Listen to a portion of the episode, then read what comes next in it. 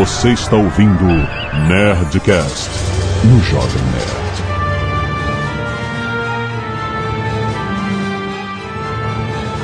Landa, landa, landa, nerds! Aqui é Alexandre Antônio, Jovem Nerd, na Guerra Vasile, mira e atira. Aqui é Burrand e de volta à guerra. É, que é dado expor na Rússia o inverno chega mesmo. Não tem esse negócio de vai chegar o inverno, não. Chega mesmo. Aqui é o Tucano e o Vasily Zaitsev é tetravô do Oleg Korolenko. Aqui é o Felipe Figueiredo e historiador é tudo chato. Aqui é o Azagal e o Felipe tá de reserva. Agora é de JP do Mizanzuki. Muito bem, nerds! Estamos aqui com. Agora, olha, temos um historiador, apesar do Felipe dizer que não é historiador, que ele é formado em história. É, eu sou graduado em história, historiador é tudo chato. Temos um profissional da área. Especialista. Aí, joga no, no jogo dele, joga a responsabilidade. pra acabar com o mimimi, né? Nós vamos falar de um dos momentos mais importantes da Segunda Guerra Mundial, a Batalha de Stalingrado, cara. Muita gente. Leningrado? Não, cara. Eu estudei errado em Volgrado. que Que piada. piada. E veio, e veio. Canelada.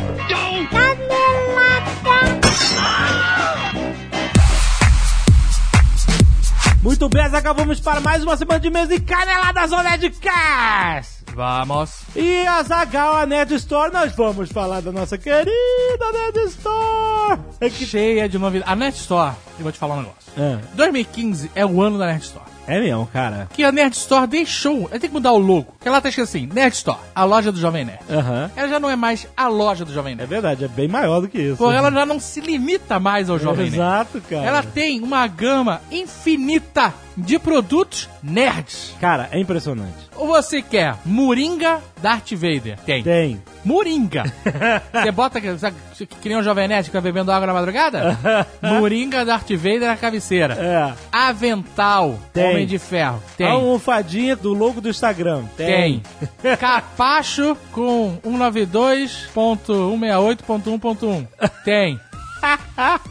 Porta-chave, máscara pra dormir, camiseta, almofada, abajur, Imã. placas de parede, porta-chave, chaveiros. Porta-retrato. Cara, tem de tudo. Ah, além, além de colecionáveis. Cara, Jovem Nerd.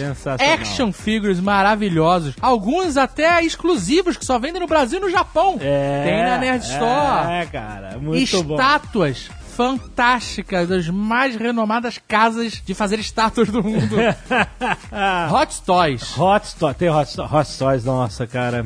Iron Studios, que é brasileira. Um estúdio brasileiro que faz estátuas espetaculares. Espetaculares. Tem lá na Nerd Que são Store. exclusivas do Brasil. Só vende no Brasil. Todas da Iron Studios, se você ver lá que é Iron Studios, é exclusiva do Brasil. Olha isso. E as maneiro. peças são de cair o cu, mano. É, cara, é animal. É animal. Além disso, tem as camisetas, tem as canecas, tem nossos livros, tem o que sempre teve, mas agora tem muito mais, mas sempre com a mesma qualidade Nerd Store. Exato, cara. Hoje você pensa em presente nerd, você pensa na Store. Você pensa em utensílio nerd, você pensa na Nerd Store. Você pensa em transformar sua vida em algo muito mais nerd, você pensa na nerdstore.com.br, rapaz. Quer ver, ó? Você quer parecer mais inteligente? É. Adesivinho na parede com frases do Steve Jobs. stay hungry, stay foolish. É isso aí, cara. Quer que a sua casa fique mais cool? Banquinhos da DC. Porra! Adesivos do Batman na parede. Cara, Baús, baús, rapaz. tem de tudo, tem de tudo pra sua casa ficar mais nerd na Nerd Store. Muito bom. E a Comic Con já acabou. Mas não, tem uma esticada. Da, da nossa viagem ainda não O acabou. que, que acontece? Vou explicar. A Comic Con acabou no domingo, dia 12. Isso. 12 de julho de Isso. 2015. Exato. Mas aí ela acaba e a gente tá exausto. Porra. Então dia 13, a gente deu uma descansada, Sim. certo? Aham. Arrumou as malas, guardou os action figures que a gente comprou, Isso, os bugigangas e tal. Dia 14, a gente foi pra Los Angeles, porque Aham. nosso voo vai sair de lá. Certo. Só que ele só vai sair de lá dia 16. Então a gente deu uma esticadinha em Los Angeles, porque, É. porra. A gente merece, vai. Exato. Então não deu tempo de Não gravar tempo, esses e-mails. Desculpe pra mandar isso. pro Léo editar. É, desculpe, gente, por isso, mas, mas é, é coisa rara que acontece todo ano quando a gente viaja, a gente não tem a leitura, mas não faz mal, ela vai voltar. Vai voltar e todo mundo que mandou cacete de agulha, scalpo solidário, arte dos fãs, fique tranquilo, porque vai estar tudo no próximo Nerdcast. Exato, muito bom. Obrigado, galera. Bom, obrigado, galera. Obrigado pela paciência. Obrigado. Obrigado pela presença. É isso aí.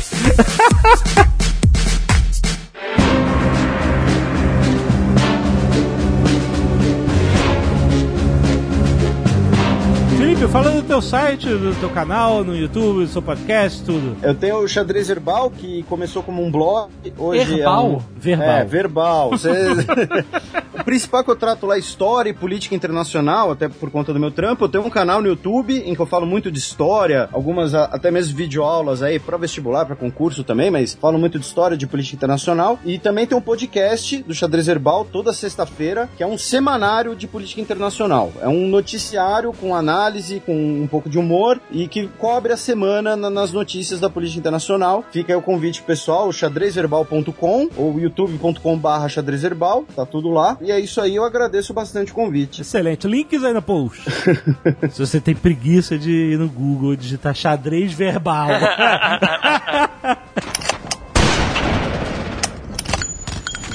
Por que é importante e por que a gente está falando dessa batalha? Porque a Segunda Guerra Mundial dizem, muitos historiadores dizem, que a batalha de Stalingrado foi um turning point, um ponto É. de virada da Segunda Guerra Dizem Mundial. por aí, diferente do cinema. Esse, esse teu dizem, fosse na Wikipédia, tava aquele asteriscozinho de cite referências. Mas tem quem diga, asterisco, É. que a guerra foi ganha pelos russos e não pelos E americanos. foi. Não, mas isso E é verdade. foi.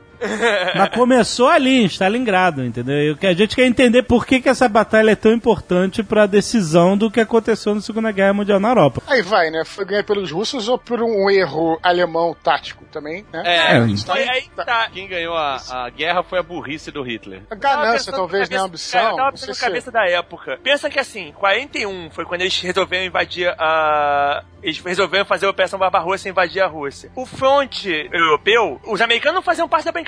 O fronte, Fronte europeu. oci- tava- ocidental, por assim dizer. É.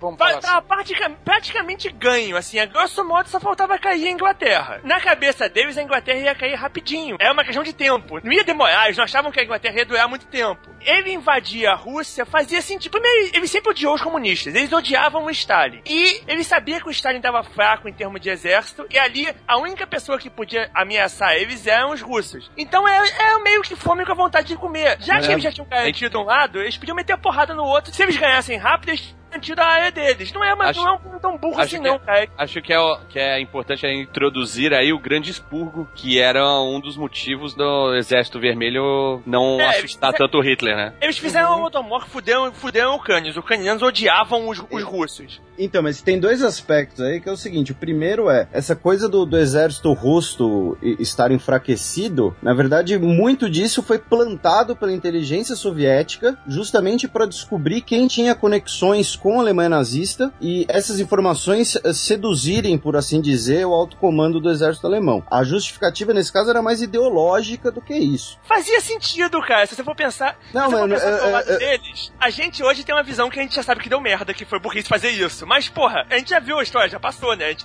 se você for pensar com a cabeça da época, ainda mais com a cabeça deles que odiavam os russos, não é um plano tão burro assim. odiavam os russos duplamente, só botar isso bem claro. Porque odiavam os russos, primeiro, porque eram comunistas, e segundo, porque eram eslavos. Quer dizer, É. então tinha uma questão ideológica e tinha uma questão étnica aí. Então é a invasão da Rússia, ela é engraçado, é, havia um pacto na agressão, mas era um negócio que todo mundo sabia que Todo mundo sabia que não ia durar ia, ia- pacto.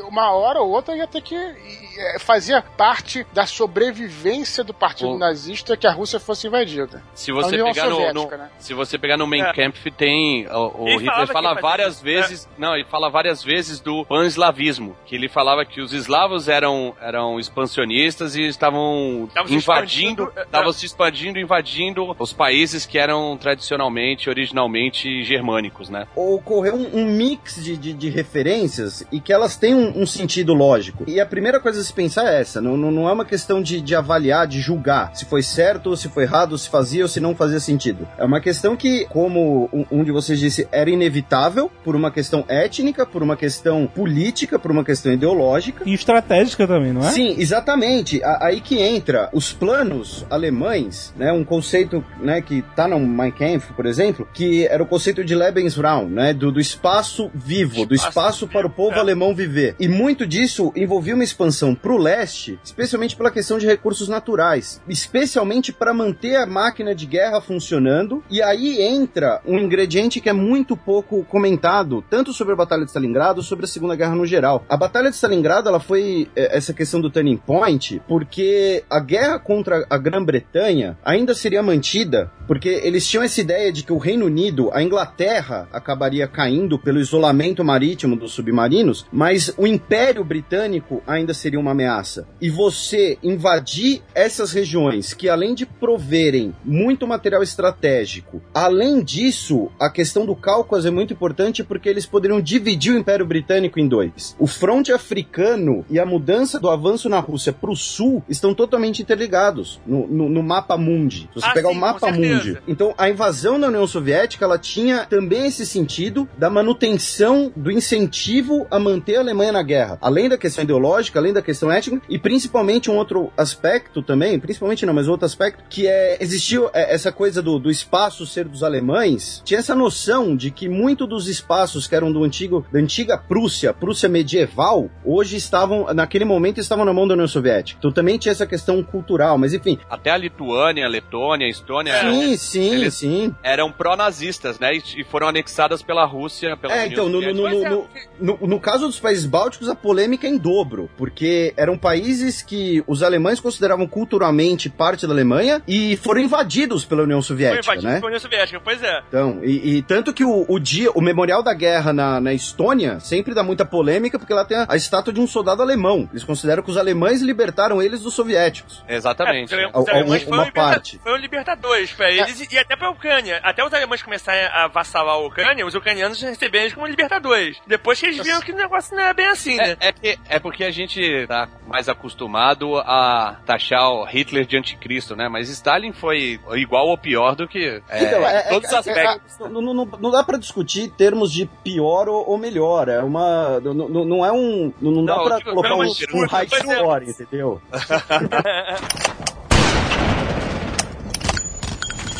É legal essa discussão, até porque o microcosmo disso é justamente Stalingrado, né? Em que a Sim, população sim. realmente é. ficou dividida em vários momentos. Só para encerrar a discussão nesse sentido, ilustrar, é que a gente tá falando da questão ideológica, só lembrando que. Se vai encerrar a discussão, é checkmate. Aí é xadrez verbal. Não, não, não, não é encerrar. Só, só para ilustrar que o Partido Nazista ele cresceu dando porrada literalmente nos comunistas na rua. Foi. Então, era uma questão, como você falou, ideológica também. Sim. E, é, é- é isso é uma coisa assim, eu falei essa coisa da porrada porque é uma coisa que tá presente, cara, palpável. Não é só. Não, Né? e- eles, E- eles e tem outra, e os tem- comunistas. Eles eram, os- eles eram o anticomunista, digamos assim. E- O- e eles, tem eles, outra, eles como parte, oposto. parte daquela política de, de apaziguamento do Reino Unido na década de 1930 era porque os setores mais conservadores do Reino Unido viam a Alemanha nazista como o futuro inimigo da União Soviética. Então é, eles vamos viam- deixar esses eles- caras se armarem, porque depois os dois que vão se pegar. E a gente vai Eles, esper- E mesmo eles esperavam depois- que o Hitler metesse a porrada na União Soviética e eles ficassem de camarote. Eles não esperavam que fosse É, acontecer. mais ou menos Na verdade, o Churchill, o Churchill esperava que os dois se fudessem, né? Que, que É. fosse, Sim, é- se é que exa- o- exaurissem. É que o Churchill é. entra depois, né? Ele já entra durante a guerra. Mas Mas, o parte Não, não, dessa é- monarquia é- britânica. Eu digo, eu digo, durante a Operação Barbaro- Barbarossa, o Churchill já imaginava que eles iam se exaurir. Não, não, aí- isso não. Isso é lenda. Porque logo não- que a União Soviética tinha, invadida, pois é. logo que a União Soviética A- a invadida, União Soviética tomou um primeira coisa cara, que pau a primeira coisa que o Churchill faz é articular com os Estados Unidos, na Conferência do Atlântico, como fornecer material de guerra para a União Soviética. Do Sim. tipo, eles, eles vão. é, O, o sangue é deles, mas o aço vai ser nosso. Também não existia uma escassez de petróleo na Alemanha que também fazia com que eles precisassem muito Tinha, da... mas nessa época. Existe eu- até eu hoje, tava- né, o- Eu tava pensando nisso o seguinte: eles fabricavam petróleo nessa época. Então, se a guerra já tivesse realmente ganha, como eles achavam, eles nem precisavam correr tanto pra pegar o petróleo. Mas você vê que a batalha de Stalingrado é em 42, quando eles resolvem descer pro sul, pros campos do Cáucaso. Por quê? Os americanos entraram na guerra no final de 41, né? Sim. Então agora Sim, eles vão ter que dar exatamente. porrada nos americanos. A guerra. a- a Os Estados Unidos entram na guerra e existe essa coisa de cortar o Império Colonial Britânico. Tem, E tem um, agora, magicamente, a guerra aumentou e agora eles precisam de petróleo, porque agora fudeu, meu irmão. E, e tem outra Agora coisa também. A- as reservas de petróleo do eixo durante a guerra não estavam na Alemanha, estavam na Hungria e na Romênia. né? Os campos de Ploestin É. na Romênia era a principal fonte de petróleo do, do, do eixo. E essa invasão do Cáucaso tem essa questão que você falou. Quando os Estados Unidos entram na guerra, toma-se a dimensão que a guerra vai ser mais longa ainda. E indo além, existiu uma conferência entre a Alemanha nazista e o Japão, dividindo as zonas de influência no paralelo 70 leste, que hoje corta a Índia, que É. era nós dois vamos derrubar o Império Britânico e a gente se encontra ali. Eu vou Não, pelo Cáucaso e o Irã e você vai pela, pelo Sudeste Asiático pela Índia. Oficialmente, os japoneses tinham que ter atacado Kamchatka, ter subido. Eles chegaram a fazer uns ataques merda lá, mas não ficaram por isso. Ficaram, vai, vai. Se os japoneses tivessem feito a parte deles daí, se os japoneses tivessem invadido e subido pela Rússia, o bicho tinha sido bem mais feio, porque os russos iam estar divididos em duas. Ou o Stalin ia ter que largar a parte de baixo vai ligar o Ah, sim, mas o, mas o Japão cagava de medo da Rússia, porque Pois é, O- no- eles, tinham nos perdido a últimos- guerra, eles tinham perdido a guerra russo-japonesa humilhante, humilhantemente. Não, eles perderam na, na Mongólia também. E, e é. detalhe, a- aí pegando o tema do nosso programa, quem derrotou o exército japonês na Mongólia foi o Zhukov, que comandou as forças soviéticas em Stalingrado. Ele foi o cara que sobreviveu porque o Stalin viu, esse cara é muito bom, eu não posso abdicar desse cara. E os, os japoneses cagavam de medo da União Soviética, até porque a União Soviética, a- aí entra né, um pouco do que a gente comentou no começo, né, de que ah, a Alemanha pode ter perdido a guerra por um erro do Hitler. Mas tem uma coisa, a União Soviética ela tinha três coisas infinitas que a Alemanha não tinha, que era aço, Gente, recurso. petróleo e gente. É, não, mas é, é- é uma matéria-prima na guerra. E, e, por exemplo, a, a produção de aço da Alemanha durante toda a guerra não foi equivalente à produção de aço da União Soviética em 43, sozinho.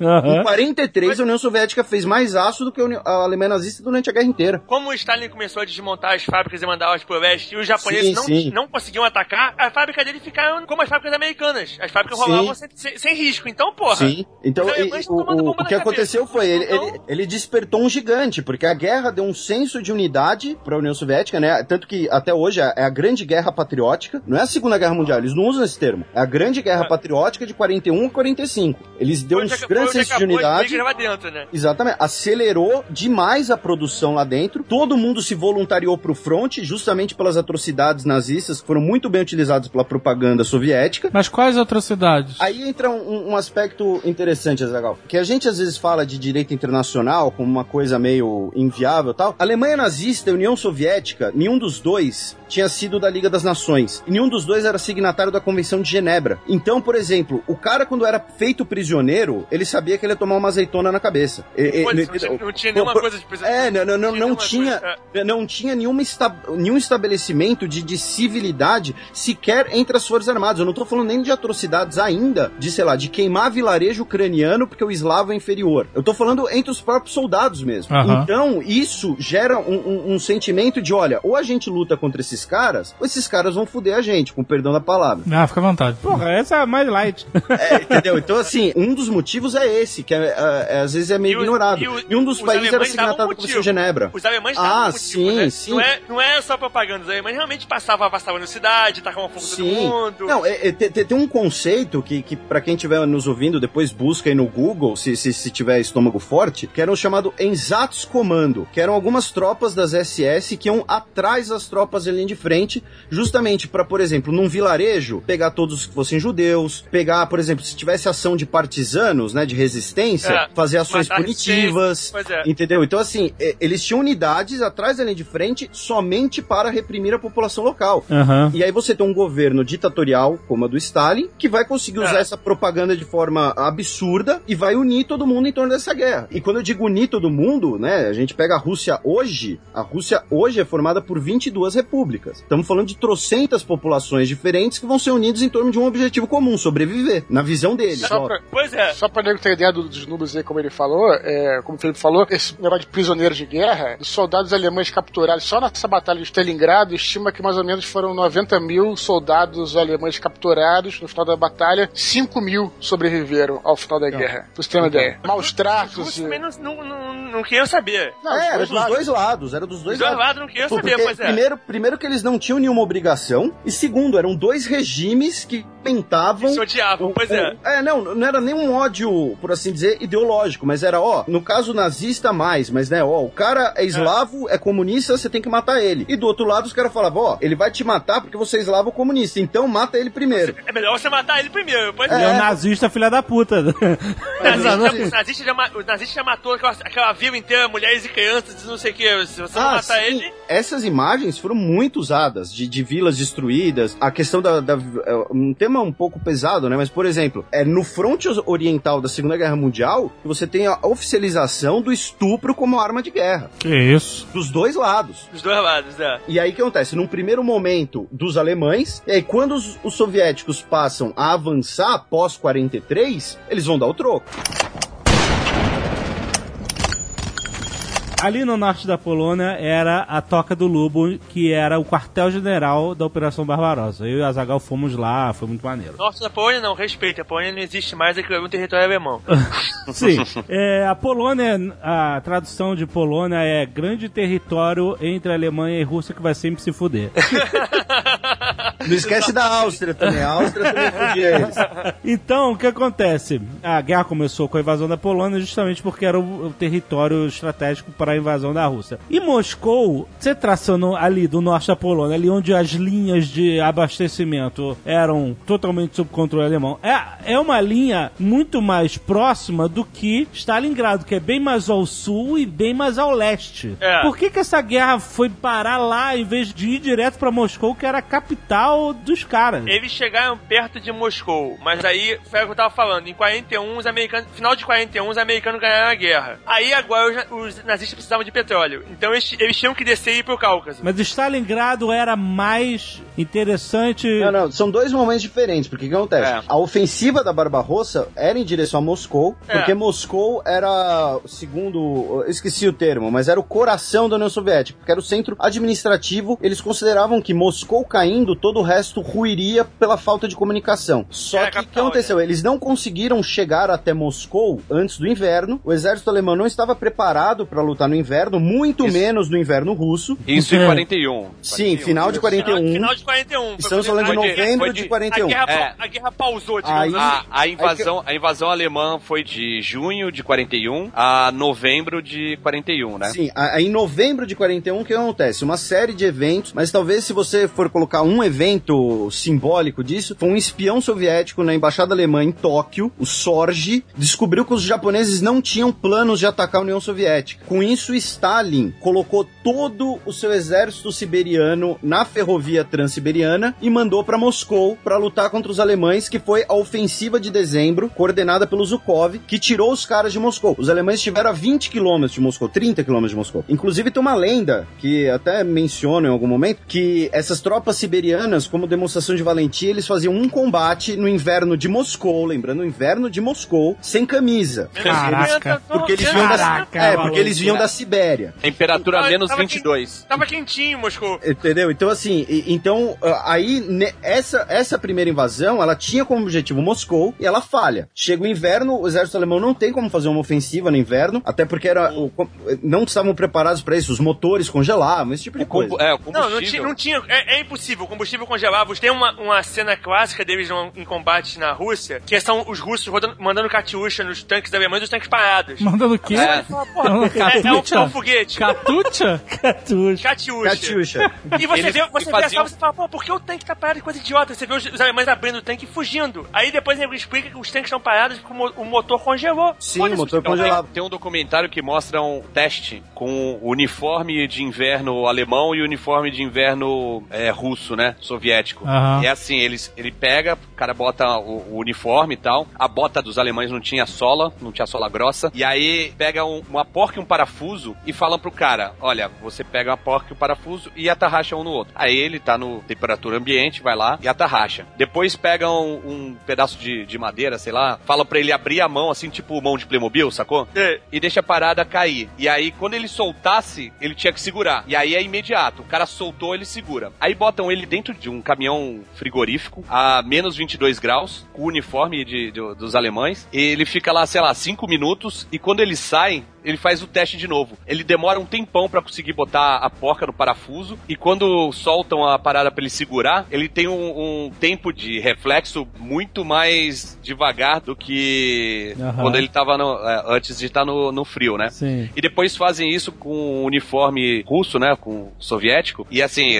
lógico que o frio vai, vai atrapalhar do mesmo jeito, mas é muito menor o efeito do que com o uniforme alemão. Cara, os alemães, é- os alemães é subestimaram absurdamente feio. Mas eles também, mas é é- é- eles também não achavam que eles iam precisar, eles achavam que eles já estavam que, que já estariam em Sim. Moscou quando o inverno chegasse. Que, que era Então, esse o conceito de guerra alemão, o conceito da Blitzkrieg. Eles queriam decidir É. a guerra em oito semanas. Só o que, que é a ironia disso, que enquanto isso acontecia, no Africa Corps, o nego fritava ovo em cima do painel dos tanques. Engraçado. É. Eu só falei isso pra, pra nego ter uma noção é, da dimensão da guerra, na É, verdade. por isso que é a É. guerra mundial. e que, aliás, exato, não, e, e- e- O Epic Meal Time fritou um ovo de avestruz. em cima do, do tanque de guerra do Arnold.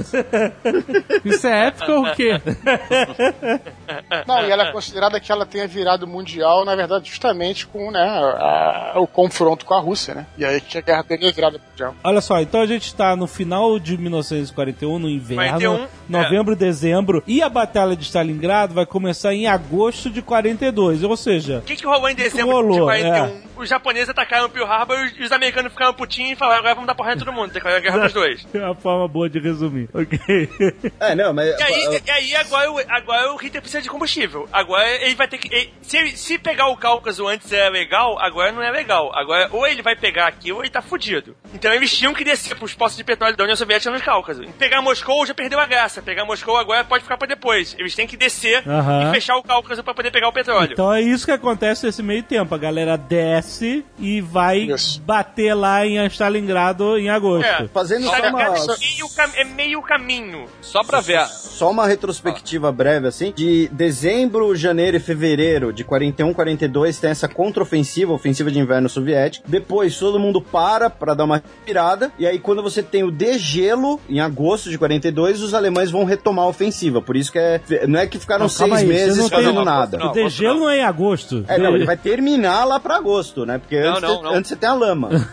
não, então. Na verdade, o, o- Ele já tá no verão, pô. a Operação Azul era pra ser no verão, em junho. Né? Sim. É que o cerco a Sebastopol demorou mais do que eles esperavam e atrasou até o agosto, né? Sim, também tem isso. É, só pra falar. Então, o, o que tem também, a gente tá falando do Cáucaso agora, dos postos de petróleo, e a gente tá falando também da geografia. Que você tem ali, né, planície europeia, você tem os Urais ali, mas a maior parte é planície. É, os Urais você é pra tem- trás da, da- de Moscou. Isso, isso. Você tem algumas. A gente tinha algumas ferrovias, se não me engano, eram três ferrovias, enfim, não tô lembrando. E nessa planície, qual era um dos mais importantes é, vias de, de, de transporte? Eram os rios. Lembrar disso É o também. Volga. E o Volga era uma das grandes é, vias de, de, de transporte e comunicação. Volga, e, o Don, então, o finalmente, a ideia é, do Hitler, na verdade, Stalingrado não era uma cidade que tinha uma importância no começo ideológica. Era assim, toma cidades que estão perto do Volga para você pegar, interceptar né, eles, essa, queriam essas, deixar- essa eles queriam fechar uma pinça com um Africa Corps embaixo pra garantir aquele canto deles como alemão. Que aí eles, eles não só eles conseguiam o petróleo do Cáucaso, como eles, eles ferravam os ingleses no norte da África. Se eles, Isso, fecha- se eles conseguissem fechar com a Africa Corps, o Egito, coisas tudo caíam e os ingleses tinham se fudido no norte da África. Essa, essa é a ideia original de que eles iam fazer. É, e, e- aí Stalingrado é- estava ali meio que no meio do caminho da, da história. É uma cidade interessante e tinha aquelas. Como Stalingrado tinha o nome do Stalin, pegar Stalingrado é, um- é uma propaganda boa. É, tinha, o nome tinha mudado, né, O recentemente. fator ideológico e propagandístico do nome vai ser um fator durante a batalha. Que ela vai virar um moedor de carne, porque um não quer perder a cidade com o nome dele, o outro quer tomar a cidade que tem o nome do outro. Mas nesse, nesse primeiro momento ainda não era. Ela era pra ser uma espécie de, de ancoragem do, do flanco esquerdo alemão, que ia descer pelo Don, que o Don, né? Quem estiver nos ouvindo depois jogar no Google, sei lá. Cuidado pra não achar o Três. Don Draper aí. Né, São, É. são três. São o três Don Jones. Sim, o, o Dnieper, o Don e o Volga. Isso. O, o É. Dnieper já estava assegurado, o Don ia ser o caminho do, do avanço e o Volga seria a ancoragem do flanco. Olha, a gente o, o- vai usar o rio como uma separação natural. Só deixando claro, a, a cidade de Stalingrado tinha esse nome em homenagem ao Stalin. e É, foi Sério? Foi. Foi recente. Não, peraí. Bom. O Não, peraí, olha só. Mas não, não, Originalmente. a cidade tinha esse nome. Grado é cidade, né? Não é? Em é, russo. Em Gaguejou, russo. Então, Stalingrado, por homenagem ao, ao grande ditador. Hoje não se chama mais Stalingrado, porque depois da, né, começaram a Se desfazer. fosse no Brasil, seria Stalinópolis. Se- O grado russo é que nem o Burgo ou Ópolis. É, exatamente. Ou Land, Stalin Land. Chama assim, ó. É, tipo Petrópolis, entendeu? É, ou Patópolis. então, hoje se chama, a cidade se chama Volgogrado, porque é, Que era o o, nome original dela, se não me é o engano. nome do rio. Ela teve três nomes. O nome original dela é Tsaritsin, que é Ilha Amarela em turco. Aí ela virou Volgogrado depois da Revolução Russa. E aí, em 23, em homenagem ao Stalin, durante a Guerra Civil, que resistiu aos russos brancos, o exército branco na Guerra Civil Russa, aí virou Stalingrado. Aí depois ela voltou a ser Vo- Volgogrado, mas hoje tem cinco ocasiões no ano que eles usam o nome Stalingrado como Ah, é? lembrança. Ainda tem isso? E vai ter um referendo esse ano, porque tem gente que quer mudar o nome da cidade definitivamente para Stalingrado de novo. Sério? Mesmo aquela estátua gigantesca da mulher com a espada na mão? Eu voto, É. eu voto Stalingrado, eu gosto. E o, o curioso é que quem coordenou o processo de desestalinização não soviética foi justamente o Nikita Khrushchev, Foi que era o comissário é. do partido durante a Batalha de Stalingrado. Mas o Nikita Khrushchev, quando subiu ao poder, botou no cu da história do Stalin, né? Mas ele tem- Khrushchev- Ele deu. é, Khrushchev sim, sim. não Eu gostava fiz dele, história, mas eu não sou stalinista, tá?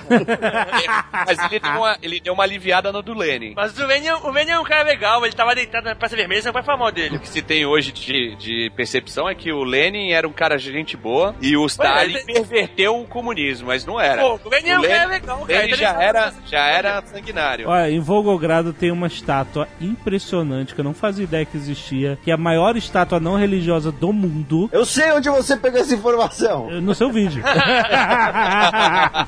ela tá numa posição que você. Como, como que está em pé? Ela tá segurando uma espada pra cima, tem um vento soprando as roupas dela pra trás. Ela é o quê? Três vezes o Cristo Redentor? Duas vezes o Cristo Redentor? Por aí, vezes- ela tem 90 metros, um negócio É assim. gigante, é impressionante. Tipo, caralho, como que os caras levantaram isso? É muito impressionante. Mas é é em homenagem ao, ao- né, justamente aos. É, homenagem aos mortos. O nome da estátua é a, a, a Mãe Rússia Mãe Chama. Rússia. É. E é- Chama? Chama. Ah, Chama, de, de chamar.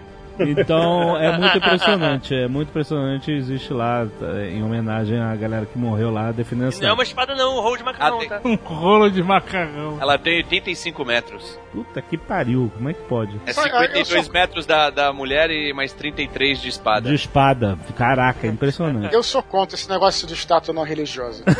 não, pensa bem, se fosse uma Valkyria, não seria mais maneira? O cara é autor de livro de anjo, fica defendendo essa A merda. estátua é muito parecida com a do. Batalha do Apocalipse, sério mesmo, do, do capa do livro. Então pode, então pode. Vamos lá.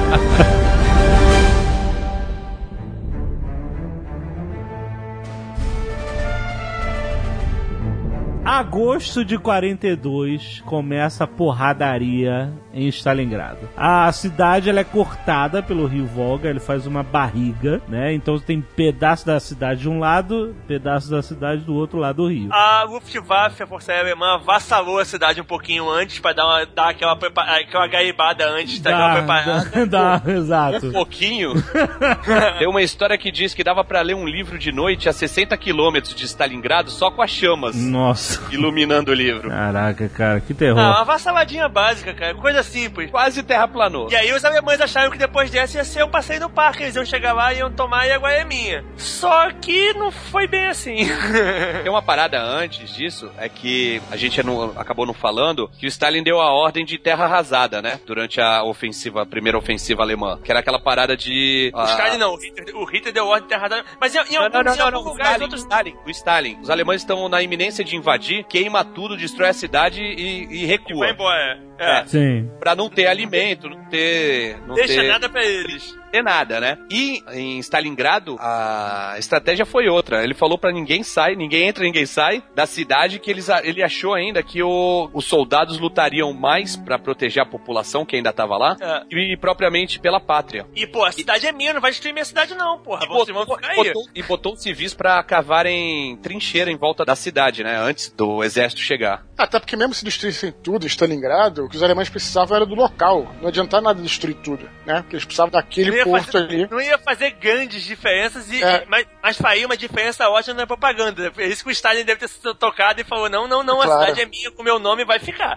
Mas aí eles já tomaram a parte a, oeste da cidade, a oeste do Rio, logo de cara, não? Não, demorou um pouquinho. Mais do que eles estavam esperando. Eles acharam que eles iam chegar chegando e iam ficar. É, Só eles que demoram- A, eles- a cidade estava toda detonada e por causa disso a batalha na rua não tinha mais rua direito, né? Eram vários campos de pedregulhos que eram ótimos para nego fazer guerra de guerrilha. E os russos começaram a brincar. O Felipe falou do Zukov, que era o responsável pela estratégia, né? Mas quem É. tava em Stalingrado mesmo era, era o Shuikov. É, o, a defesa, que, que ele se, depois é convidado a se matar. Esse cara pensou assim, não, eu preciso atrair eles pra, pra dentro, porque eles ficarem fora me cercando e bombardeando direto, fudido. É. tô fudido. Quando os tanques entraram na cidade, o estrago que eles mesmos fizeram, bombardeando, prejudicou o avanço dos tanques. Porque enquanto tava nas estepes, era o terreno ideal pros Panzer arrebentarem, né? Mas dentro É. de cidade, fica difícil. Então, por exemplo, eles botavam os caras no, no telhado do- dos prédios que sobraram com um antitanque. E aí, quando o, o tanque tava... Aquele che- fuzil, anti, aquele fuzil antitanque russo foi É. uma coisa tão bonita, nem, nem um pouco animal. E aí o tanque não conseguia levantar o, o canhão bastante pra atacar um cara desse, né? Mas os caras lá É. de cima estavam mais protegidos e conseguiam ah, E- e destruir, o tanque. Inutilizar a os blindagem do tanques. tanque na torre é mais fraca de cima, então quando os caras atiravam de cima pra baixo, era mais fácil penetrar o armamento do que o contrário. E eles entraram no- nessa de guerrilha urbana e pra tomar metade da cidade eles de- demoraram cinco semanas. É, eles já imaginavam que com cinco semanas já estava tudo dominado. A metade oeste, né, do Rio. É, isso. Porque a, cla- a imagem clássica que a gente tem é, é da batalha justamente com o Rio de- dividindo os dois exércitos, certo? Não, na Sim, verdade, sim. o bastião de resistência era as margens do Volga, mas da parte oeste. Sim. Foi 10% da cidade que não foi. Depois a ofensiva veio do leste. É que acho que o, o que o, o, o- o jovem nerd quis dizer é que a gente tem aquela imagem das tropas cruzando o rio no meio da batalha. Os caras cruzavam Sim. o rio e É, caíam no meio, do- no meio isso. da Essa imagem É, é a imagem do filme, né? É a imagem do, Do- filme, do né? filme. É a imagem do Filme. É. É, mas isso, a contraofensiva russa depois do inverno também. Sim, sim, tá, então. é- Já é mais pro final. Até então era tudo a oeste do Volga. Certo. Uma coisa que já rolou também, é, que é importante falar, a gente falou um pouquinho antes, é que já quando eles invadiram a cidade, já começou uma batalha ideológica pela população da cidade que também vivia um jugo soviético, né? A ditadura dentro de casa, a ditadura doméstica. Então começou já, cada um tentando conquistar um lado e tudo mais. Lembrando que os alemães, eles puxavam muitos soldados de outras nacionalidades. Inclusive lá tinha soldado, acho que é italiano, tinha alguns outros soldados. Sim, Tinha, soldado- tinha tinha húngaro, soldado romeno. É, é, sim, uma, uma das, da- da- das questões, né, que. pô, a pergunta, né, inicial do programa: por que a Batalha de Stalingrado é um, é um ponto de virada? Um dos motivos é esse também. A Batalha de Stalingrado acaba com o eixo como uma aliança militar. Porque Forças romenas e húngaras ali são destruídas. Boa parte do exército italiano vai junto. Junto das forças alemães ainda tinha algum, duas divisões croatas, de voluntários croatas. É. Não em Stalingrado, mas em outras partes da batalha. Tinham, por exemplo, a divisão azul de voluntários espanhóis, tinha volu- voluntários letões e tal. Mas a batalha de Stalingrado, ela destrói os exércitos romenos e húngaros. Ela acaba com um eixo europeu, por assim dizer. Como uma aliança militar. E ela enfraqueceu muito todo mundo, né? A Alemanha, a Alemanha principalmente, mas os, os outros aliados todos dançaram. Se o Sim. JP tivesse aqui, ia falar que é,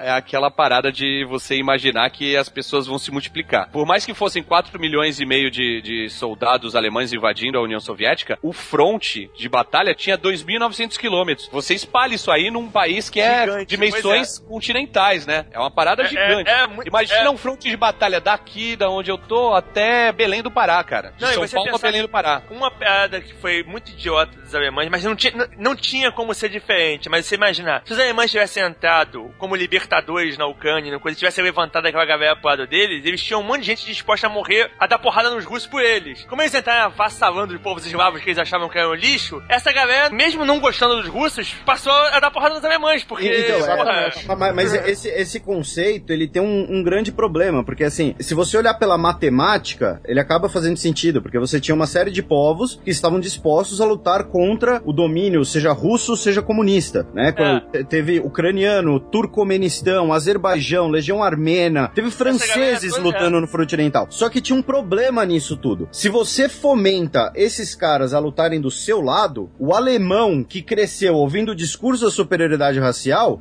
Não vai, vai jogar arma cara, pro, vai é. jogar arma no chão e vai falar, tá bom, então já que eles são iguais a mim, eu não quero mais lutar, não brinco mais. Então, tinha uma questão também de manter uma coesão uma moral interna, manter uma, uma estrutura, como eu disse, uma, uma estrutura coesa de você subjugar esses povos. E aqui não é uma censura pessoal nem nada, mas não, não, não dá pra falar que foi uma cagada, um erro, alguma coisa assim, porque era algo que se Não, não, acontecesse, assim, a consequência seria pior ainda. É, isso a gente tá vendo com os olhos de agora. É óbvio que com, os olhos da época, isso é impossível de acontecer, mas teria sido a única chance deles, em termos de pessoal, de conseguir fazer frente ao- ao- aos russos. Não, não, eles- necessariamente, porque eles, o, o ucraniano ia lutar, mas o- dois alemães iam voltar pra casa. Então ia ficar na mesma. É, pois é, não, mas se fosse possível fazer isso, é, o- é isso que eu tô falando, se fosse Ah, possível sim. fazer isso, seria o único jeito deles fazerem frente aos russos. Como isso não era possível, eles já perderam de cara essa vantagem. E eles perdendo de cara essa vantagem, já eles já estavam na merda, porque eles já, eles já tinham de cara menos gente. Se eles não Sim, podem sim. aproveitar a gente que tá no meio do caminho pra juntar pra eles, já, já, já tá, já, Sim, já sim, tá é. ferrando. Sem contar que não só eles não podem aproveitar, como os caras que estão no meio do caminho, não ficam simplesmente no meio do caminho e, e quietos no canto deles, né? Podia eles Sim, não- não- sim, cada um tinha sua demanda. caras- é. né? O- o- uma- a maior organização de. os ucranianos, mas os ucranianos podiam ficar lá na, na- na boa. Quando eles, eles começam a avassalar os ucranianos, os ucranianos não ficam na boa, eles passam a, eles viram pro lado dos russos. Então, é, a maior organização de russos lutando contra os comunistas era o Exército de Libertação da Rússia. O símbolo deles, inclusive, era a antiga bandeira imperial, era baseado na antiga bandeira imperial russa. Só que são caras que uma hora eles vão querer a agenda deles própria. Então Pois eles é. vão falar: não, a gente vai lutar do lado da Alemanha nazista, mas depois a gente quer aqui o nosso canto, que é o nosso governo. E os, os nazistas falam: não, vocês não apitam nada, vocês querem lutar, vocês lutam, mas vocês não vão ter demanda nenhuma. Então, mesmo essa disputa de agendas internas acaba levando a essa uma aliança desse tipo ser, ser praticamente impossível, né? Teve cossacos que, que lutaram pela Alemanha nazista, os tártaros lutaram pela Alemanha nazista, tanto que depois da guerra, o Stalin vai expulsar todos os tártaros da Crimeia e do sul da Ucrânia lá pra Porque foram, puta que foram pariu. Pois é. como, como traidores. Mas uma hora esses caras iam. Os tártaros lutavam pela Alemanha nazista, não só porque odiavam o Stalin, mas também porque pois é. eles queriam uma Crimeia independente. Então, É. eh, esse conflito de agendas n- não era viável pro- na cabeça dos nazistas. Eu não vou fazer uma concessão a um subpovo eslavo. Pois então, é, esse povo não, esse povo É não que- merece é. É. Até concordo que os alemães tenham mais ódio dos eslavos, lógico. Mas é, é interessante que eles lutavam ao lado de, do- de franceses, do lado de magiares, né? do- dos mas húngaros. Eles, eles não, é, eles não tinham tanta coisa. E os húngaros, as divisões húngaras eram consideradas como as divisões mais bárbaras da SS pelos alemães. Aí você imagina, divisões da SS, os húngaros eram bárbaros. Ok, tudo bem, né? O Kaiser Souza era húngaro.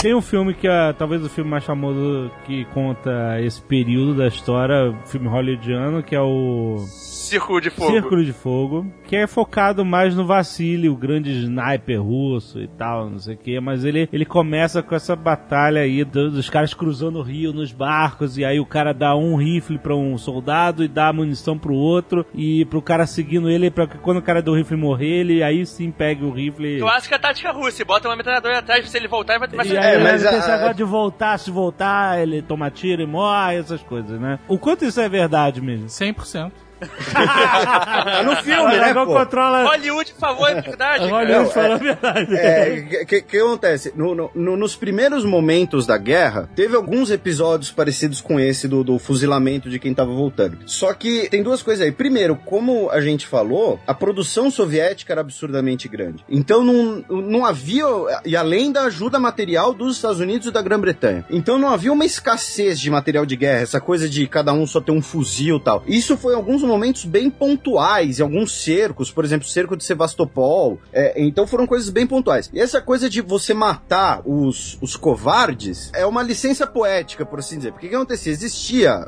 vocês certamente conhecem, a NKVD, que eram as Forças de Segurança Interna do regime stalinista. Era a, a, poli- a polícia KGB, política. A KGB, a KGB antes, de, de- de- antes de ser KGB. É, não, a KGB é- foi- é- era um dos ramos da DNKVD, mas, é, é- mas veio daí sim. Mas aí o que acontece? Era o seguinte, se a sua companhia de soldados retrocedesse, eles iam ter uma conversa com o líder da companhia. Eles não iam matar todo mundo. Até Aham. porque tem limite na estupidez. É, é, o, cara, o cara tem um melhor uso do que esse. Só que o líder da companhia, o cara que permitiu a covardia, por assim dizer, eles iam trocar uma ideia com ele. Às vezes essa ideia trocada terminava num convite a suicídio, às vezes terminava num fuzilamento, mas muitas vezes terminava nos batalhões penais. E essa é uma, é uma das coisas mais bizarras que a gente, né, a gente nem pensa nisso, mas que um dos motrizes na guerra, dos dois lados, eram os batalhões penais, que é o cara que tem que cavar sepultura, é o cara que tem que tirar corpo do, do campo de batalha, é o cara que vai limpar campo minado, entendeu? Então, Cara, esse tem- cara- Caraca, esse. Esse. Esse é o Ó, você pior. tava falando, falou, ok, exército, esse,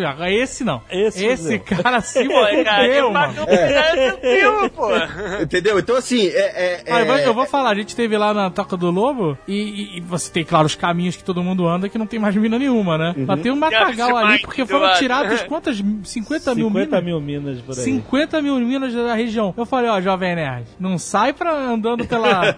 por onde não tem. não piso não aí, anda na grama, é. não, Não tem maluco. mina a 10 metros do, do, do caminho Eu da não base. sei. Não, Eu não é, sei. o- o- o- quero uma informação bizarra? O lugar com mais mina marítima do mundo é o Estreito da Dinamarca, por conta das duas guerras mundiais. Caraca. Entendeu? Mas enfim, então o que acontecia? Você pegava o cara, é você dá um tiro na cabeça dele, tudo bem, servia pra disciplinar pros outros tal, e o regime stalinista, um regime totalitário tal. Mas você pegar esse cara e dar uma, uma finalidade pra ele, mesmo com uma finalidade cruel, era mais proveitoso. Então, ó, a gente vai ter que passar por um campo minado, vai na frente.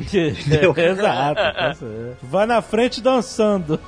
Pois é. Mas então tem, tem tem um muita- pouco de, de- de exagero hollywoodiano nesses conceitos. Eles Porque, misturam pra, obviamente, é- pra te é- mostrar tudo num- numa cena só. É isso. É, mais ou menos isso. É aquela coisa, se, é, é que nem fazer um filme da luta entre o Mike Tyson e o Holyfield e o Mike Tyson morde a cabeça do Holyfield inteira pra fora, entendeu? Pô, mas não foi assim que aconteceu?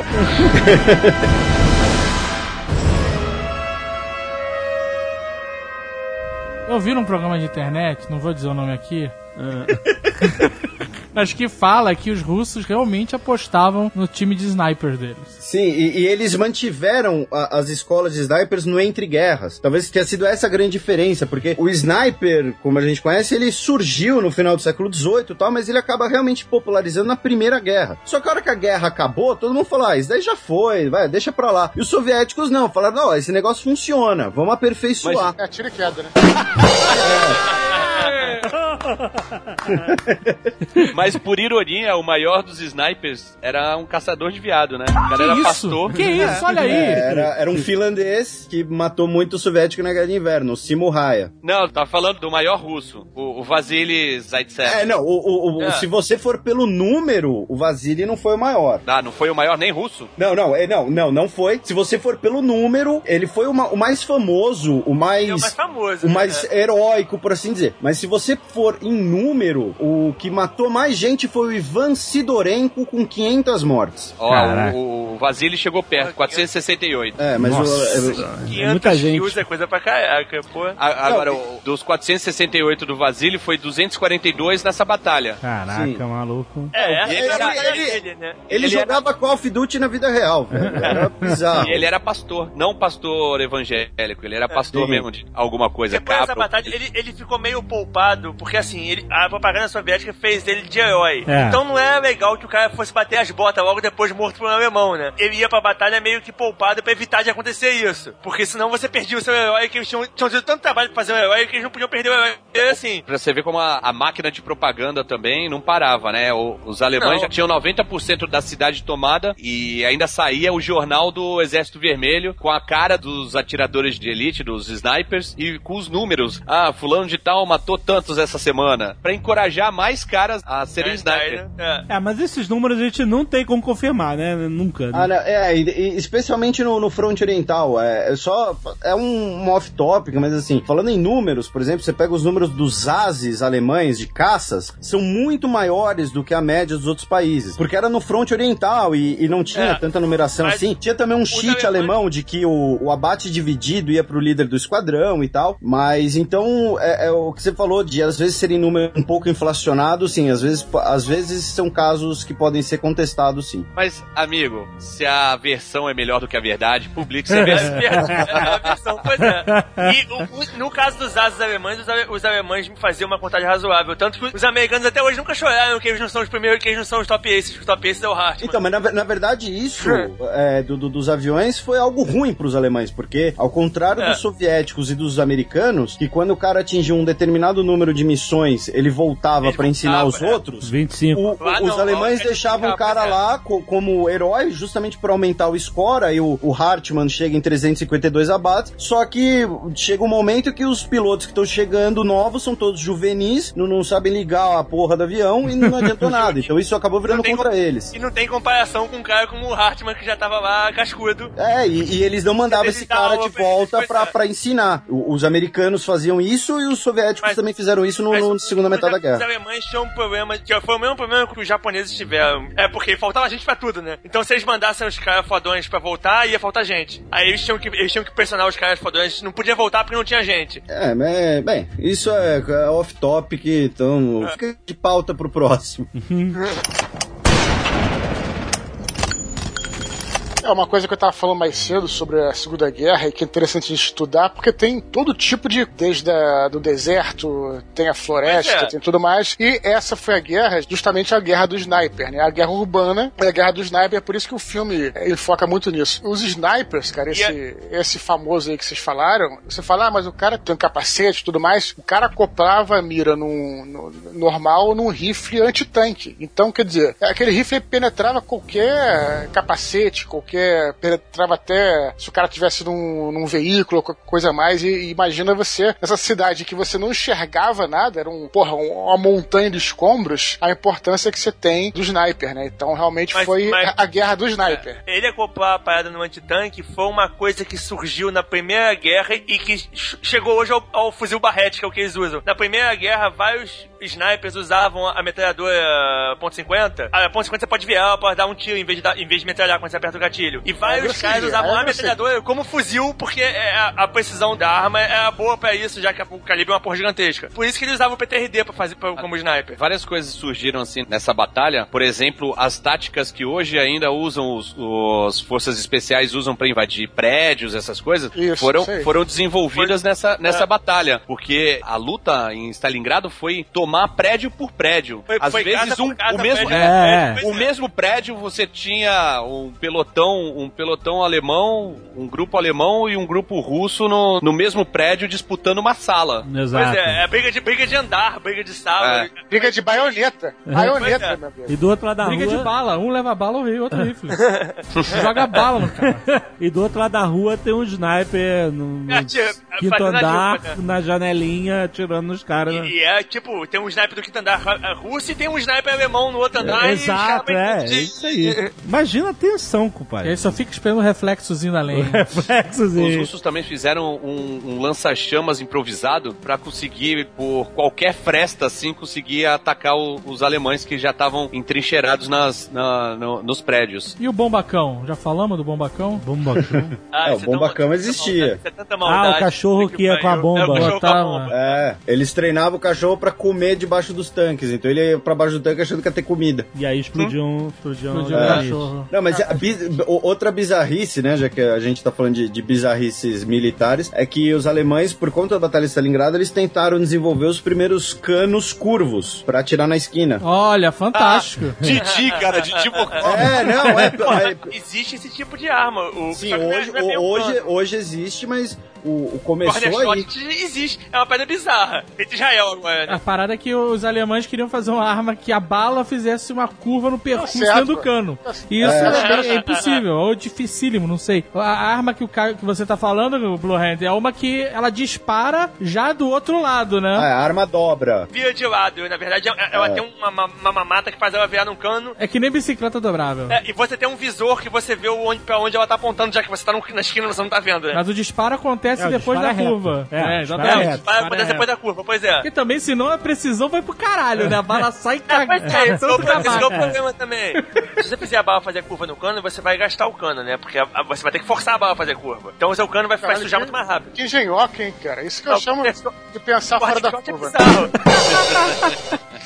Tá bom. Mas ó, a gente viu uma enjoca dessa de Primeira Guerra no museu lá na Nova Zelândia, que era um rifle numa armação de madeira com... Nova Zelândia? Na Nova Porra cara? Tem um museu de guerra lá. Tá fazendo Não, era, era, era do Hobbit, você confundiu. Não, Tinha anel na parada. Como é que chegou lá isso, cara? peraí, olha só, eles estiveram na Primeira e Segunda maluco, Guerra, tá? cara. Deve ter guerra na Nova Zelândia, tá? Era um rifle com no, no a- negócio de madeira que a pessoa botava na, na borda da trincheira e o rifle tinha um- um- uma cordinha na- no gatilho e ele tinha um, também um periscópio, uma espécie de periscópio. Então o cara ficava embaixo, protegido da trincheira, mirando com o periscópio e aí ele puxava cordinha e dava tiro com o rifle. Era bem, bem geoca. Primeira guerra, cara. Ah, cara, tem, tem várias dessas engenhocas que os caras fizeram. Os alemães chegaram a fazer um- uma unidade de visão noturna que eles chamavam de Vampir, que foi exatamente para os snipers dele poderem ganhar vantagem atirando de noite. Como? É, vi- muito foto complicador. Era um Night Vision Goggle. é, eu já- eles Pois é. teriam usado na, na Batalha de Berlim, mas é uma daquelas coisas meio. no fim já, eles usaram no fim. Eles, é uma daquelas coisas meio que eles chamam de, de Luft 46, que eram os projetos, as, Aham. as Wonder Weapons alemãs, então não se sabe se chegaram a usar. 10. Cada vez mais eu acredito no Mecha Hitler.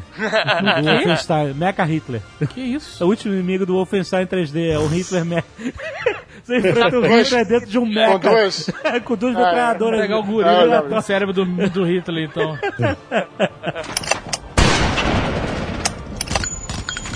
A batalha durou cinco meses e pouco. Pouco, Ele terminou pouco. Em, em fevereiro de 43. No inverno, né, cara? A porradaria no inverno. O nego não, não tinha mais. não Só tem inverno. Só tem inverno. Ah, ah, ah, Não, não, não, não. não, da- o, o inverno começa em novembro. Começa a cair a neve mesmo em novembro. Até outubro, os alemães controlavam 90% Novembro, não. da cidade. Outubro, outubro. Lá é outubro. Não, não, acho que foi novembro, novembro. No final de outubro, os alemães já controlavam 90% da cidade. Aí tinham esses bolsões de resistência que eu tinha falado. Eles tinham passado o Rio já, então. Não, não tinha, não tinha. Eles nunca passaram o voo. Eles Nunca nunca, passaram? passaram o rio. Ah, não. tá. Só que aí quando começou a, a vir o inverno, começou a faltar comida, faltar munição, faltar, linha de faltar combustível. se fer- a linha de suprimento se ferrou, porque qual é o problema? Quando a- a- as estradas estão congeladas, você só passa com um carro com lagarta, porque a roda patina. Os alemães não tinham carro de suprimento com lagarta em quantidade, porque os alemães usavam, os alemães estavam acostumados a fazer suprimento em estrada. Então quando foi para aquele, quando virou o areal e virou a neve, aí fudeu, porque aí o suprimento, os caminhões, não passavam mais. E tinha outro problema, além disso tudo, suprimento, caralho, com o inverno chegando, os White Walkers estão aí, né? E o Frederick Paulus pediu reforços pro Hitler, pediu pra que fosse mandado mais mantimentos, mais munição, tudo. E o Mas Hitler eles não, chamam falou assim: não, se vira aí. aé- é. Já, se vira aí, cara. Tu já tá com 90%. É só fechar a pinça agora. Só falta o talo. É. Eles fizeram muito drop aéreo, só que o- os cargueiros alemães aéreos não levavam uma quantidade decente de, de parada. Pra época era uma coisa razoável, mas não, eles, eles foram pensados para ser auxiliares, eles não foram pensados para ser fornecedor principal. Ah, e é Então- caro, né? Muito mais caro, né? Não, o- mas o, o Caio nem era o problema. O problema é que, assim, os caras faziam 10, 15, 30 viagens e levavam 20 toneladas de material. 20 toneladas de material pra um exército não é porra nenhuma, sabe? É, então, exato, exato. eles não podiam ser o principal da parada. Eles serviam pra, pra ser como secundária, mas como principal eles eram uma bosta. E naquela situação eles acabaram que eles tiveram que ser o principal, porque o principal de verdade que saíam os caminhões não conseguiam chegar. Lembrando que o Nikita Khrushchev, que a gente mencionou aí, que foi que tirou o nome Stalingrado da, da cidade e tal, ele foi... Ele era o comissário político durante a batalha. É. Ele, ele tava nessa batalha, exatamente. Sim. Todo mundo tava. Todo... Ele tava lá, ele tava lá. Quem não tava também porrada. Até o Jude Law tava lá, pô. O comissário político era tipo um... Era o representante do partido, ele era o braço direito É. do Stalin. Hum, Ele é o cara que tava ali pra manter as coisas em ordem, entendeu? Pra, pra manter o pulso firme. Era como se fosse um, um cargo executivo, mas de uma indicação política. É o tipo comissário Gordon corrupto. Não, ele era o executivo do partido. Existia um cara lá que tinha recebia as ordens dele, que era o executivo oficial, e existia um cara do partido que estava lá para garantir que o executivo oficial fosse fazer a ordem que ele recebeu. Esse cara que era o que ia garantir a ordem era o Khrushchev. O Sim, é o, o cargo de da- comissário. O chefe da cidade recebia a ordem dele. O Khrushchev estava lá para garantir que cara ia fazer o que ele foi ordenado. E aí chegou o inverno, meu irmão. Congelou tudo, os alemães se fuderam e aí. Aí foi um pouco aí foi a contraofensiva do, do Exército Vermelho que foi eh, retomando a cidade, né? E tem uma parada também dos canhões russos que ficavam na margem do rio, só que tinha uma elevação. Eu não sei se era eh, natural ou, ou construída, que eles vinham pra trás, atiravam contra os alemães e aí iam pra frente, ficavam protegidos por essa elevação. Então, quando os alemães tentavam com a artilharia atingi-los, eles estavam fora de, de alcance do, Uhum. E aí, os soldados alemães estavam morrendo de fome, não tinham mais quase munição. Esse Paulus, Frederick Paulus, que era o manda-chuva alemão ali da, na batalha, ele foi elevado a marechal de campo durante a batalha. Mas foi não porque ele era um cara foda, não que ele também não fosse, mas o Hitler falou assim: ó, você vai ser marechal de campo. E ele entendeu o recado porque era assim: nenhum marechal de campo alemão se rendeu. A história das guerras que a Alemanha Aham. desde a Prússia e, e tudo mais. Então, eu vou falar assim, ó, é um recado pra você. Ou você toma essa cidade, ou se mata. Você morre, porra. É, É. Exato. Não, ou se mata. Aí, isso aí você Ou se mata. sai- Anos 90. sai vitorioso ou morto. É, ou se mata como marechal. Você não se rende. Exato. Só que ele falou assim: ah, velho, eu tô pedindo reforço, tô pedindo alimento, tô pedindo munição pra esse filho da puta desse Führer e ele tá me zoando. Ele pensou isso, quem não falou alto isso não. Não, alto não falou, não. Olha, na situação que ele tava, ele podia falar alto, porque eu acho que todos os soldados alemães estavam pensando a mesma coisa. e aí ele chegou, ó, quer saber de uma coisa? Eu tô definhando aqui e ele realmente se rendeu. Se rendeu como marechal, foi o primeiro. Foi o né? primeiro marechal de campo a se render. É, outro motivo que ele se rendeu e que ele coloca nas memórias dele é porque ele, é, ele era católico, devoto, e ele disse que ele jamais se mataria por ninguém, nem pela pátria, e muito menos pelo Hitler. São as palavras dele. Quantos filhos ele tinha? Sei lá. Pô, Pera aí, deixa eu, deixa eu ligar, pô, deixa eu ligar lá na casa da, da, da família Paulo. Não, porque aí que a gente sabe que o cara é católico mesmo ou não. Aí que a gente sabe se o cara é católico devoto ou não. Se ele sendo católico, se render, tudo bem. Se ele se matar, ele vai, vai vagar pra sempre, né? É, então. Ele Então, se rendeu não pra, um outro, pra esse outro general que eu citei, que era Vasily também, só que Shuikov, que era um açougueiro e é um cara que foi até, até Berlim. Açougueiro, açougueiro ou açougueiro, açougueiro? Não, não, na verdade ele era camponês e, e nisso ele diferia do Paulus, que o Paulus teve toda uma, uma Treinamento instrução, é. é, uma instrução militar tal. Esse Shuikov tinha sido camponês e foi subindo no Exército Vermelho por causa também do grande expurgo. Mas cadê o açougue nessa história? Porra, ele era açougueiro porque ele era carniceiro, cara. Carcará, Ah, carniceira. tá. Agora eu entendi. E o Paulus, o Paulus não era nem um cara de campo de batalha. Ele era um cara mais estrategista. Tanto que quando ele foi nomeado comandante dessa operação, ele, tipo, tinham outros generais que estavam à frente dele em capacidade de campo. Ele era um cara estrategista. Estratégia. É.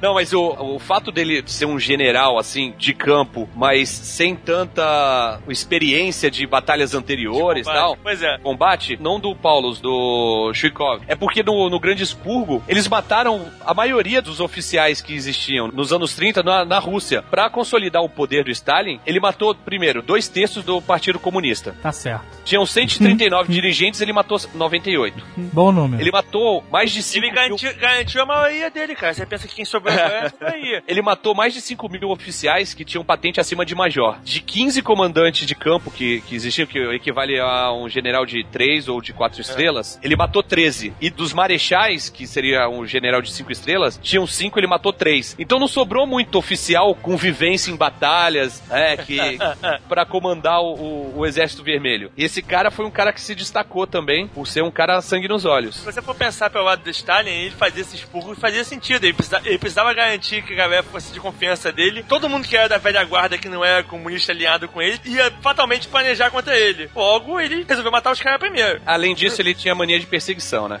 Ah, também. Ele é, ele é completamente maluco, mas foi isso faz um certo sentido se você for pensar pelo lado maluco dele. Nos expurgos, antes e depois da guerra, ele, ele- os caras tinham meta. Ó, você tem que ir pra Ucrânia e tem que matar 100 mil pessoas. E aí, o cara se voltasse sem ter matado 100 mil. Caraca.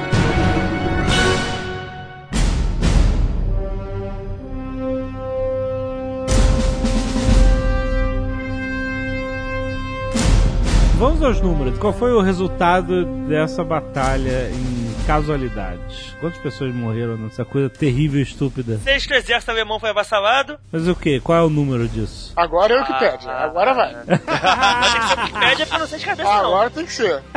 Olha na Wikipédia aí, sexto exército alemão. Na Wikipédia diz que o eixo sofreu 850 mil casualidades, que Só? en- englobam feridos, mortos e capturados.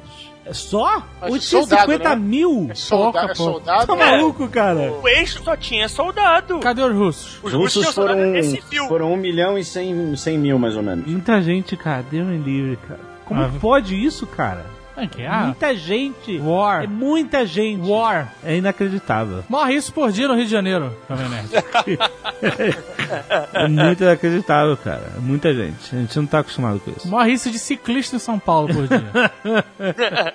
Os russos foram os que mais morreram, apesar de não ser os que são mais notícia, né? Mas É, são os que mais morreram na, na guerra. guerra. Foram É. cerca de 9 milhões de, de russos Nossa. que morreram durante a guerra. Olha aí, Jovem Nerd. Aí já é um número gente. expressivo. Eu já posso falar o número que caralho. Muita gente, é quase a população de São Paulo inteira, grande São Paulo, maluco. Imagina, muita gente. Veio uma piada, mas eu vou deixar passar. melhor não, melhor não.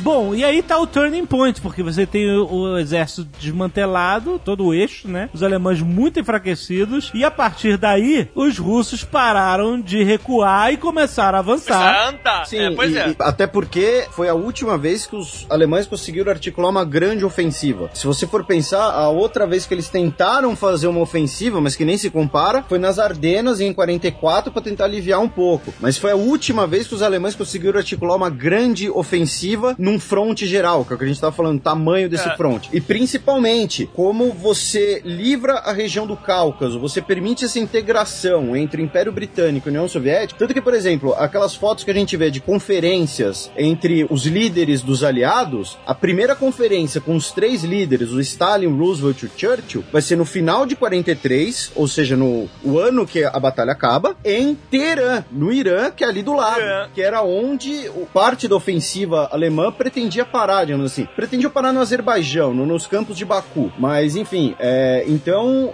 permite essa unificação dos aliados em uma política comum, em um intercâmbio comum por território, e aí é, vira uma questão de tempo até a Alemanha nazista Não, e- se tomar na cabeça. Perdendo isso aí, os alemães perderam o petróleo, então eles, eles se fuderam. Eles perderam esse monte de gente que coisar e acabou o Africa Corps, porque sem o suplemento extra pra fechar a pinça na Africa Corps, eles não tinham mais como manter a galera na África do jeito que Então Sim. o Africa Corps, a partir daí, foi, foi pro saco. Não, e também tem a questão que o Africa Corps foi derrotado militarmente também, não foi só uma questão é. estratégica, né? Mas a partir desse momento não tinha mais como você manter o Africa Corps, porque não Sim. tinha mais gente, não, Não, tinha é mais que, é, é não que eu, mais- fiz, mais eu, eu fiz esse comentário com, com- Porque é, sobre o Africa Corps existe esse mito do Rommel, do Africa Corps, mas assim, os caras tomaram uma surra, entendeu? Então também tem esse fator. Não é só uma questão de perder suprimento, é uma questão de tomar na cabeça também. O T-34 botando o Panzer 4 pra correr. No É, inverno. também. Assim, tecnicamente falando, o Panzer é um tanque melhor, mas não tem nem comparação com o T-34. O T-34 Então, é que quando você fala Panzer, é, é substantivo comum, né? Só na Segunda mas Guerra é, teve o- sete. É. O último, o Panzer da época do T-34 era, Era o tecnicamente um tanque melhor. Sim, mas- é, que, que era o, o 4E. E aí depois eles pegam o T-34 e copiam no Pantera. É. O Pantera alemão é uma cópia do O T-34. T-34 foi criado pra vencer o Panzer 4. Não, na Pois é, verdade... Pra o- ser na verdade- superior, né? Não, na- na- então... Pra ser melhor que o Panzer 4, pois é. Então, o, o T-34, como o próprio nome diz, Ele é de 1934. É que ele era relegado ao segundo plano porque os, os soviéticos acreditavam que um tanque, quanto mais pesado, melhor. Por isso que eles priorizavam aquele KV-1 e o KV-2. Quando eles viram que era importante ter esse equilíbrio entre mobilidade e poder de fogo, aí eles ressuscitaram o T-34. Mas o T-34 é de 1934, bem antes do, do Panzer IV. É mesmo? É, ele é T-34 por O isso. problema principal do Panzer é que eles, eles as posições de blindagem, já não é mais do, do, do 4, mas as posições de blindagem dele foram conhecidas as fraquezas, né? E eles eram muito malas de montar. É, não, o, o- o problema, o montagem problema é- principal, é a gente, remoeda. a gente falando em fronte oriental, é que eles tinham uma autonomia muito baixa. Eles eram feitos pensando em operações dentro da Alemanha, pensando em distâncias dentro da Alemanha. Eles não tinham uma capacidade de, de, de suprimento muito louca. A autonomia dele era de 200 km e o É, então, o T-34 era de 400. Tanto que na, na Faltava Operação Barbarossa, no início da União Soviética, o Heinz Guderian, que talvez tenha sido o maior general de tanques da, da Segunda Guerra Mundial, ele queria um plano de: olha, vocês me dão 20 divisões blindadas, eu engato a quinta e só paro em Moscou. Eu, eu des, eu, lá, descolo, é, eu descolo totalmente da, da, da infantaria, da artilharia, que são lentas, e, e vou na frente. Só que esse plano era temerário justamente por isso, por uma questão de autonomia. E porque eles, eles não tinham a porra da linha de suprimento pra, pra segurar um plano desse. Se eles tivessem uma linha de suprimento que fosse A- Até porque, por exemplo, eles- o- o- outra lenda da Segunda Guerra Mundial era que o exército alemão era muito mecanizado. Porra nenhuma. 90% dos suprimentos do, do transporte era feito com cavalo. Cavalo, Entendeu? pois é. E, e isso, isso influenciou também na guerra, porque o inverno soviético matou os cavalos. Os Nossa. cavalos congelaram. Então todo mundo ficou parado. Tô imaginando os cavalos durinhos assim. É, então, enquanto isso, a União, Soviética ela tinha uma gasolina de alta octanagem, por isso que eles conseguiam fazer ofensivas de inverno. Era uma gasolina, sei lá, base de vodka, alguma coisa assim. e recebiam caminhões produzidos no- no- no- nos Estados Unidos pela GM. O diesel é, alemão não queimava naquela temperatura, ele ficava grosso. É. Às vezes congelava, às vezes ele ficava grosso e entupia a porra toda. Foda-se, não fazia diferença nenhuma que ele também não funcionava. Então, apesar de ser a diesel, os, caminhões, os tanques não andavam. É, e aí, aí teve a contraofensiva soviética, que foi a Operação. eh, O Azagal provavelmente vai fazer alguma piada, mas foi a Operação Uranus. que. a O cara tava recuando. Agora tá recuando. Nada melhor do que botar a Operação Runners em prática.